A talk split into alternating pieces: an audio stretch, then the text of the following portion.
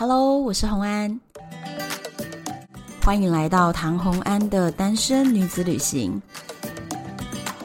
在这里，你会听到关于一个女生旅行会遇到的各种奇遇，一个人旅行的技巧，当然还有异国恋情。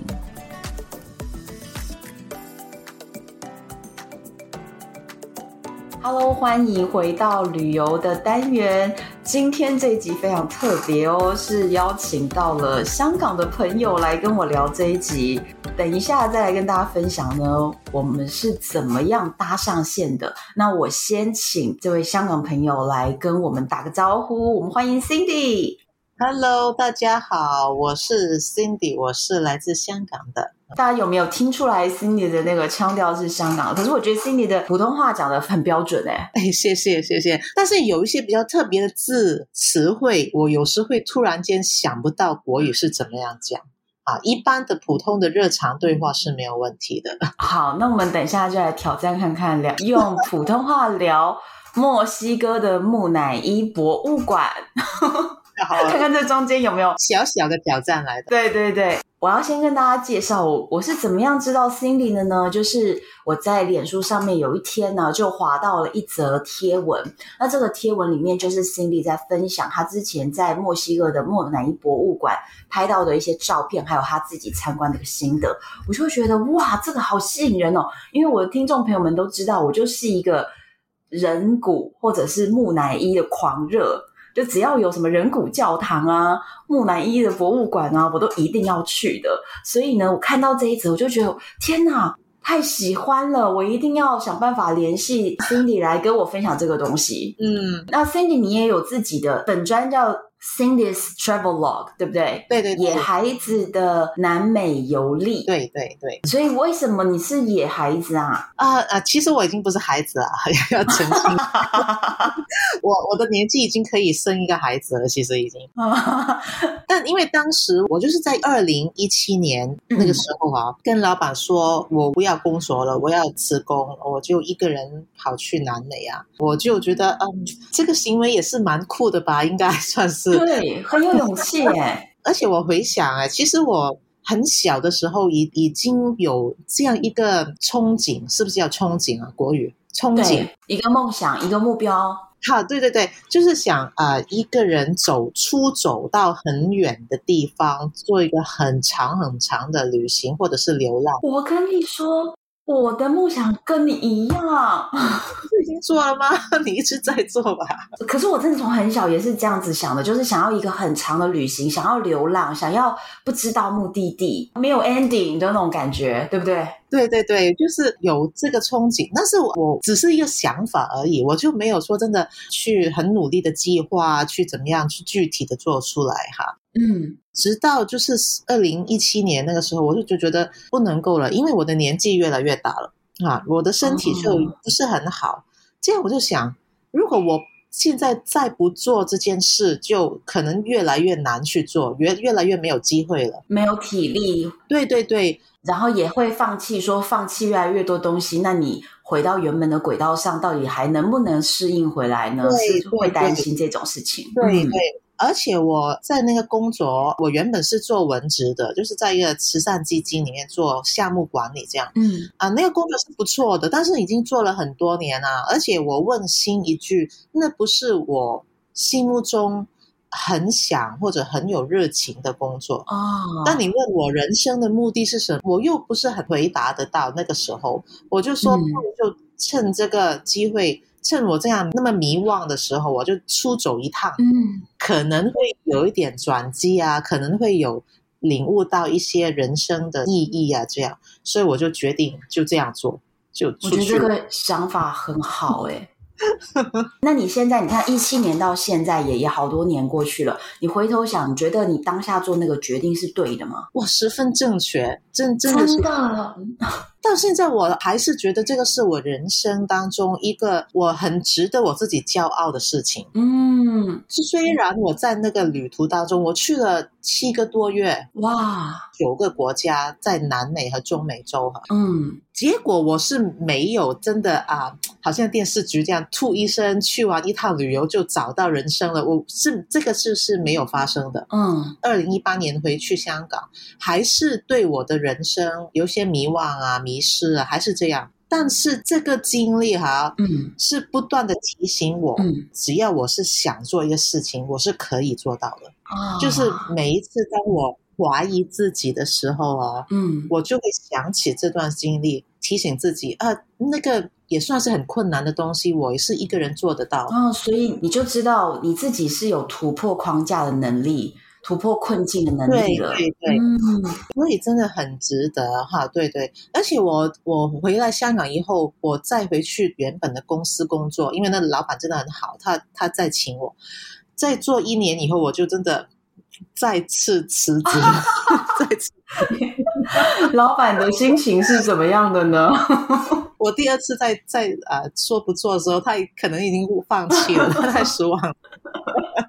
然后我没有再去旅行，但是到现在我就变成一个自由工作者，就哇，反而是在这段时间，我就好像慢慢找到我自己的那个意义。哦，真的？哦，对对对。那所以你现在的工作是跟画画、艺术那些相关吗？因为我有看到很多你的画作作品呈现在你的 Facebook 上面。对啊，其实我有有点对不起这个专业，因为我玩了那个旅游之后，我就没有再怎么样更新我那个专业。就但是当我有一些啊画画方面的东西，我就有时候会放一下，就是放几张画在那个专业这样。哦，呃，我现在也不算是真的是画家了，但是我是在艺术当中，我找到了自己。我知道原来我我这个人的那个 passion 哦，就是在艺术那边。好，所以我就常常画画。呃，然后刚刚有一个 Art Jam Studio 就聘请了我做一个小小的 Art Instructor 这样啊。哦。然后我其他时间就是做不同的 freelance，不同的自由工作，好像教人家英文啊，有时帮人家写东西，就是这样不同的工作。哦，懂了，就是你把你现在所有身上的一些你会的东西，所以你现在就是一个 slasher，就是一个斜杠工作了，对不对？对对对。对哈，其实收入是比以前少很多很多，有时候甚至是不够我的支出，但是我是觉得很开心。我现在生活啊，明白，我觉得这样很棒，而且如果坚持下去的话，我觉得会走出一条新的路。我也是这样认为的，太好了。好，那我们本集呢就要来谈到我们的今天的主题——墨西哥。瓜纳华托的木乃伊博物馆，你当时在墨西哥待了多长的时间啊？我待了呃两个星期到三个星期左右吧。哦，那所以你你要帮我们介绍一下瓜纳华托在墨西哥里面到底是一个怎么样的城市呢？好好好，啊、呃，其实我啊、呃、就去墨西哥之前。啊、呃，在资料搜集的时候是没有怎么样看到啊，瓜纳华头这个城市。我心目中只是想着那 Mexico City 啊，那些玛雅的文明这样的。嗯、啊，但是后来就听说这个瓜纳华托是全墨西哥最美丽的城市。哇哦！我就被这个称号就吸引了啊，然后就决定放两天去那边吧。我在墨西哥的时间那个行程也是蛮紧张的，就那我就决定积两天就送给这个城市去看。看看你到底有多美丽。啊？对，因为你知道墨西哥很多地方都很美耶。对，我现我我现在不够的，根本两三个星期。呃，每个城市都很美的时候，瓜纳华托怎么能够被称为最美呢？那你后来去了以后，觉得它真的当之无愧吗？这个称号？嗯，我觉得视觉上嗯是最美的，真的，啊，真的，真的，真的。我去了两天而已啊，我第一天一一到步就去那个观景台，那个城市最高的那个地方，在山顶上。那样望，这样看下去，嗯，其实南美很多城市也有这种的观景台，嗯，啊，让人可以从高空看那个城市的面貌。关南花头真是最美的，的啊，它那种美是有一点点殖民地色彩，哦，但是又不不会说太过造作。有点旧，但是又不会旧到好像 Mexico City 那那么残旧哦，不会脏乱，它是有旧的年代美感的，然后但是保存的很好的，对，保存很好的啦，又不会说太过造作，因为有些城市保存的太好了，全部是新的油漆，那就也不对了。对对对，瓜纳华托就是刚刚好啊、哦，明白。老屋子都是就是小小的，它的现在它是小城市，它的街道也是小小的，弯弯曲曲的，两旁有一些两两三层。层高的那些小楼房、嗯、是不同的颜色，而且那些当地的人们也是很友善啊，你不会觉得他们是很需要敲游客的那种。我的印象是很好哦，所以难怪它被联合国教科文组织评鉴是世界遗产，就是因为它的这个老城区的保存，嗯、对，对不对？对对对对。哦，那它这边最有名的一个景点是你到这里你才发现它有一个木乃伊博物馆的吗？对，其实我去之前。跟其他陌认识的墨西哥人去谈啊，或者跟宿舍的人谈呢，他们也没有提起这个博物馆呢。他们只是在说啊，那边很美很美。他们在说有其他的美术的博物馆哦。然后我真的这次在网络上看到这个木乃伊博物馆，嗯啊，因为我去那边只有两天嘛，我第一天就是逛了那个老城区哈。嗯然后我在想，第二天要去哪里呢？我只是剩下半天的时间，我到我第二天的晚上就要走了。哦，我就是看到这个木乃伊博物馆，你就决定把时间留给他。对，我放弃了一些艺术家的艺术博物馆，我就决定去这个，哦、真的？因为我觉得太特别的。然后我就觉得无悔，我去了以后，真的哦，很幸运，觉得自己真的去了这个地方。我觉得太特别，我是觉得为什么没有人介绍呢？对，因为我也是看到了你的文章，然后我再去做了很多资料，我才发现其实网络上中文的介绍偏少，大部分都是西语的。嗯、那我们就要靠你来介绍了。博物馆是小小的，嗯，而且它附近是有一点像贫民区的那种哦，所以它不是在那个老城区的里面。它是老城区的外面一点点的，嗯，好，我要走好像二十或者三十分钟的路程才到的，很小的博物馆，外面看是没有什么特别的，嗯，我去的时候是有些人在排队入场，但全部是本地人啊，是一些本地的小学生。他们还是参观那种校外教学去看木乃伊，对对对对，很有趣。然后里面一点也不大，好像有四五个小小的展馆这样。哦，啊、呃，展出的木乃伊就是有五十九具。只有五十九具，对，其实我看后来看资料啊，嗯、他们有一百多句的木乃伊，但是当时展出只只是有五十九具。因为我也查了一些资料啊，其实这些木乃伊的历史哦不算长，因为这个世界上其实有非常多地方都有木乃伊的博物馆。光大豪图这边的木乃伊呢，历史其实是在一八六五年到一九五八年这大概到一百年的时间内被挖掘出来的，所以其实。它这个是蛮近代的，啊，那个我看那个资料哈，就就是说，其实是啊啊，一八三三年左右啊，嗯、在啊瓜纳华托是爆发了一个霍乱，嗯，霍乱，霍乱，对，霍乱，我的国语是霍乱，好，就就很多人在短时间就死去了哦，然后慢慢那个公墓啊就不够位置放那么多的尸体，对，所以在。大约一八六九年、一八七零年左右，啊、呃，那个时候啊，就是啊、呃，当局政府就是规定啊、呃，死者的家人啊，一定要定期的去交钱啊，就是为他们埋葬在墓园的家人去交钱。但是有些亲人，他们可能已经没有钱啊，或者他们是不愿意去为这个已经死去的亲人交这个钱，交租金啊，或者是纳税这样，嗯、所以。这些死者，这些没有人去帮他交税的尸体，就会被政府挖掘出来，嗯啊，然后就放在旁边啊。有些部分的哈、啊，就是当局发现是已经变成木乃伊了，没有腐化，哈、他们就很惊讶啦。他们就放在一个地方，哈、啊，慢慢慢慢这件事就传开去了，然后就有开始有当地的人啊来看这些木乃伊，跑来参观。好来参观，当他们是一个展品这样啊，好，嗯，然后然后慢慢慢慢，这些当局就意识到，哎，这个其实是可以是一个项目嘞，哈，一个旅游项目嘞，好，所以就开了这个博物馆，去把这些木乃伊就当成是展品这样去展出了。所以这个木乃伊开设之初是完全无心插柳的状况下，无心的，无心的。而且这些木乃伊，他们的那些主人哈，那些尸体就不一不一定是一些特别的人物，特别是名人，不一定是就是普通的普通的当地的村民。对对对对对，所以其实我本来去看这个木乃伊博物馆的时候，我在我还在幻想会不会是好像啊、呃、埃及那种是用那个。白色的布条这样包住的，嗯，结果不是哎，就是真的是看到一个人，一个个人看得到他们的眼睛啊、鼻子啊那些手手脚脚也是看得很清楚。那他们是穿着当时入殓的衣服吗？啊、呃，大部分都是没有衣服的，裸体的人。对，但是我们不会很清楚的看到哪里是胸部啊，哪里是那个那个下体，不会的，因为可能经过这样几十年的时间，那些身体上的表征已经好像融合在一起。但是我们就是比整个都干干的这样子。对，我们只是看到一个身体长方形的，然后手两只手两只脚，嗯，但是那个脸就是很清楚看到两只眼睛、鼻子和嘴巴这种。但我有发现一件事情，就是在你的照片里面，这些木乃伊大部分的面容呢，非常的狰狞，哎，你有没有感觉到？啊，对对对对。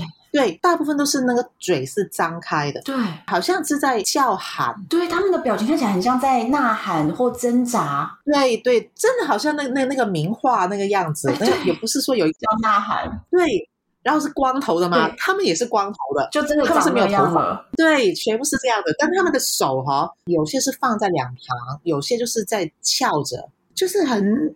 很有趣啊，但是有一句是特别的，嗯，有一句木乃伊，我是很清楚看到他是穿着西装和西裤，只有他有衣服穿，嗯，其他的有一些是好像包着一些布啊那种，嗯，但是那一句男士的木乃伊就是穿着很清楚是真的一套的西装，嗯。啊，其实里面有五十九具，嗯，大部分的样子都是一样的，但是有几句我是特别的。呃，印象比较深刻。嗯，还有一个是一个女士，她有布包着，但是她的表情是比其他的更加惊讶，更加的痛苦。她的口是特别的，全部是是都是有些呐喊的呀的感觉，但是那一句是特别痛苦的。嗯，然后又有一个展馆是专门展出一些小婴孩的木乃伊。哦，真的连小婴孩都有。它是一个小的展馆，里面差不多有十具。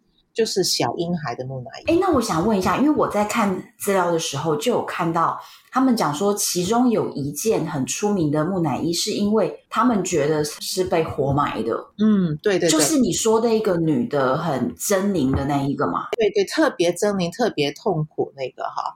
其实所谓的活埋，并不是说当局特别残忍，嗯，就是故意。活埋她不是这样子，就是说，因为她当时有一个病是很奇怪的，嗯，她的心脏是停止跳动，哦，停止跳动可能是几天了，所以每个人都以为他真的是死了，就把他埋葬了，嗯，但其实他是还没有死的，所以就是这样。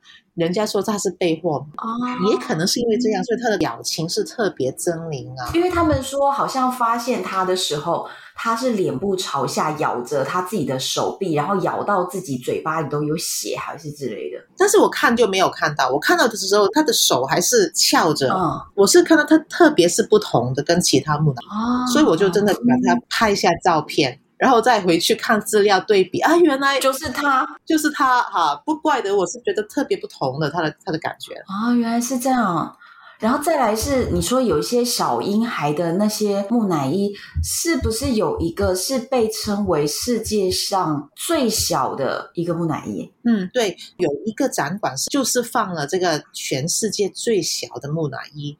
哇，他其实还没有出生的，是个肚子里的小孩。对，但是后来人家是帮他把他胚胎拿出来了，就是我们看到的样子是。跟他的妈妈分开，他旁边都是他的妈妈哦，大着肚子的，但是里面的孩子被拿出来放旁边。对对对，而且他很有趣的，那他是坐着的，他不是在睡觉那个姿势，他是坐下的姿势。哦，头特别大，身体特别小。就是我后来看资料，就是说他妈妈也是因为霍乱死亡的，嗯，但他死后他已经怀了这几个月的这个孩子，嗯，所以他里面那个胚胎就成为全世界最小的木乃伊。哇！但是如果你问我，我更加震撼，旁边一个小的展馆，就是里面放了十具婴孩的尸体。嗯这些婴孩是真的出生了，可能到一岁或者一两岁就死掉。嗯，刚才我说那些成人的木乃伊全部是站着的，嗯，但是这些这差不多十个婴孩的的木乃伊就是放在一些。玻璃箱里面是睡觉的姿势哦，所以我进去就好像进去医院的那些婴孩房，看到一个个小孩子在睡在床上那个样子。哇！我刚才不是说那些其他的木乃伊都是那样子，是比较痛苦啊，会张大口那种。对，但是这些小婴孩他们的表情都是很安详的哦，好像在睡觉那种样子。哇！你看到他们是觉得很可爱，所以突然整个气氛就在这一个小婴儿的房间里面，就感觉完全不一样，感觉不完全不一样。其实我最早看到那些成人的木乃伊，我也不觉得那个是很害怕那种气氛，嗯，没没有的，我只是很感觉到他们是活生生的一个人，因为他们的表情，嗯，但是一进到这个小婴孩的是另外一种气氛。好像很安详啊，很有圣洁那种感觉，尤其是有一些小婴孩啊，他们还穿着一些好像圣人的那种服装，哎，哇，头是包着那个头巾，然后有些布包着他们的身体，两个小小的手就放在胸前了。真的好像圣人啊，好安详哦。对对对，所以小孩子的木乃伊就反而画风就不同了，是一个非常安详的、可爱的那种感觉。对对对，每一具那些小尸体，他们的后面就放着一张大的照片，嗯、应该是他们的父母吧，抱着他们。我就看到哦，对，那个是我看到是有点心疼的，看到，对，我不是太决定那个父母抱着的小婴还是死了还是。这些小小婴孩就是那么小的时候，就在父母的怀中这样去世。就是那种感觉是很复杂，因为一方面觉得他们的可爱，对；一方面就觉得好像很很可惜这样。对，就是他又把你已经看到了这个小婴儿的木乃伊在眼前，然后旁边又是他曾经爱他的父母跟他的合照。对对对啊，这个冲击真的是蛮大的。他们真的很小，是手抱的婴儿，嗯、全部是没有走路的，就是应该是一岁左右吧，我想。哦，所以这一个厅是让你最有感触的一个地方。对对对，真的比说刚才我说的呃活埋或者是悲态那个令我更加有感。真的，因为我们就看到了他生前曾经是在这样的父母的爱里面的样子。对对对对，我有查了一下，就是这边的木乃伊其实最特别就在于它是自然形成的，它跟那种比如说埃及的木乃伊是用人工去加工把它做成木乃伊，希望可以长久的不要腐朽掉。但但是这里其实是因为它的气候跟土壤，因为土壤里面是富含硝酸盐和明矾这两种东西，对，所以就快速的脱水变干，形成了木乃伊的干尸。那可是并不是每一具都可以变成木乃伊，嗯，好像还是要看点缘分。然后我那时候查到说，大概有百分之二十的尸体可以变成木乃伊，呃，他有有些是说只有百分之二。变成木乃伊啊？真的吗？这么少？对，呵呵，因为其实你说那边很很干是干的，但是你说是不是干到我们皮肤会破裂啊？那种我也不觉得哦。那边是一个高山，不是说真的是五千六千那种高度，是大约两千米左右那种高度。嗯啊、呃，我觉得是正常的，不会说每一具尸体也会自然风干。哦，明白。你在参观的时候，你说有看到一群小朋友排队要入场参观，那你在现场看到当地的这些墨西哥人，他们到底是什么样的心情或什么样的表情在看这个地方呢？哎，这个也是让我觉得很印象深刻的。嗯，我不是说我去那个小婴孩的房间吗？对，就是有两三个家庭啊，他们父母带着一些三岁啊、五岁的小孩子哦。嗯。那个小孩子一点也不怕的，而且那个父母是很耐心跟那个小孩子去讲解发生什么事情，那小孩子是很有兴趣、很好奇在听。哇，我是觉得这个画面也是很震撼，因为我想，如果是华人的家庭，他们应该不会让小孩子去去参观木乃伊。对，因为华人第一个呢是觉得这种丧事啊，或者是尸体啊，甚至连觉得医院。都觉得比较不好，有一个禁忌，对，大家都觉得啊，小孩子不要靠近这种地方。然后再来是，我也知道我身边有一些父母啊，他们小孩子养宠物，如果宠物过世了以后，他们会用别的理由去告诉小孩子说，啊，这个小鸟飞走了，或者是这个小动物跑走了，他不愿意跟小孩子谈到死亡的话题。其实我觉得华人的世界，大家比较忌讳这个话题，可是墨西哥就完全不是。对啊，这个莫乃伊博物馆是小学生的一个参观的项目哦。对，而且父母是这样这么自动、主动的带小朋友来参观，还要那么公开，就是很开放的跟小孩子去讨论这个话题。哦，对，其实蛮值得华人去参考一下他们这个概念，因为其实墨西哥人他们整个的生死观哦，影响了他们对这件事情的态度。墨西哥人他们认为死亡并不是世界的终结，他们认为每一个死亡都是下一个生命的开始，所以他们都觉得应该要开心下一段的开始，所以他们还有很知名的就是墨西哥的亡灵节嘛，他们的亡灵节里面也有非常重要的符号，就是骷髅头，很可爱的骷髅头，那就是很重要的符号。在墨西哥的文化下，骷髅这种图案其实是代表一种很潮或者是。很欢乐的感觉，然后很缤纷，骷髅头还会头上插一朵花之类的。对对对，他们对于死亡没有悲伤，他们反而是开心很多。嗯，你说那骷髅头啊，博物馆另外一个让我觉得很有趣的事情，就是他们那些路标哈，好像说这边是洗手间，那边是出口啊，哦、那个路标也是用一个卡通画。很可爱的骷髅头去做成的，就是上面有一个骷髅，很可爱的骷髅头的图案。我记得有一个很知名的卡通，嗯、就是墨西哥的卡通，主角是一具骷髅，对，也是很可爱的，做各种事情。对对对，就是这个博物馆，他们完全没有卖弄那种很恐怖、很诡异的气氛，反而是用那个很可爱的骷髅头作为路标，我觉得很有趣。嗯我在那个出口的地方哦，他们是真的是放了几个棺材呀，嗯，有不同的 size，就是有成人的 size，有小朋友的 size，然后我们那些参观的客人就是可以进去那个棺材里面去拍照，可以躺棺材的意思，就是站是直立着的，但是你可以踏进去，对，我可以走进去那棺材，然后在里面拍照，哇。所以你拍了吗？我有拍啊，我是看到那个小孩子一家大小在拍，然后我也拍一张。哦，我觉得很酷哎，就是他们完全就认为走进棺材也没有什么不好，对呀、啊，不是一个负面的，啊、也不会不吉利。对呀、啊，对呀、啊，他们是真的是当一个是拍照打卡的那个，非常可爱。对对对，你说你在那个青年旅馆里面有遇到台湾男生，他是知道这个博物馆啊。我到瓜纳华托的时候啊，这个男生已经到步，他比我早两三天到步了。嗯、好，然后我去参参观完啊，我就很兴奋的去跑回去跟他说哈、啊，嗯，他的反应是啊，你选择去那个地方啊，我没有去啊，我情愿去艺术博物馆啊。这样，我就问他为什么，他说、嗯、你不觉得很恐怖吗？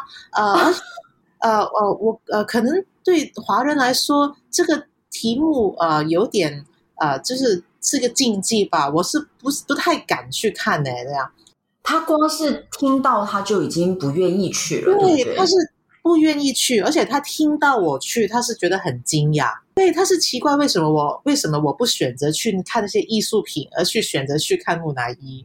哈啊，对我觉得太可惜了。对，而且哎，他不是那些啊。呃老人家嘞，他是啊、呃、年轻的高大的台湾男生嘞，高大的，对，很帅的那种，就是感觉应该不会怕鬼的，可是他还是觉得这可能不吉利，对，所以我就觉得那怎么会这样哎？所以我觉得应该要多推广那种概念，就是不不应该不用对死亡那么多的禁忌。嗯，同意。听到这边一定很想看 Cindy 当时到底拍下了哪些照片，我们就会直接放在 FB 上面，所以大家就可以到 FB 上面去看哦。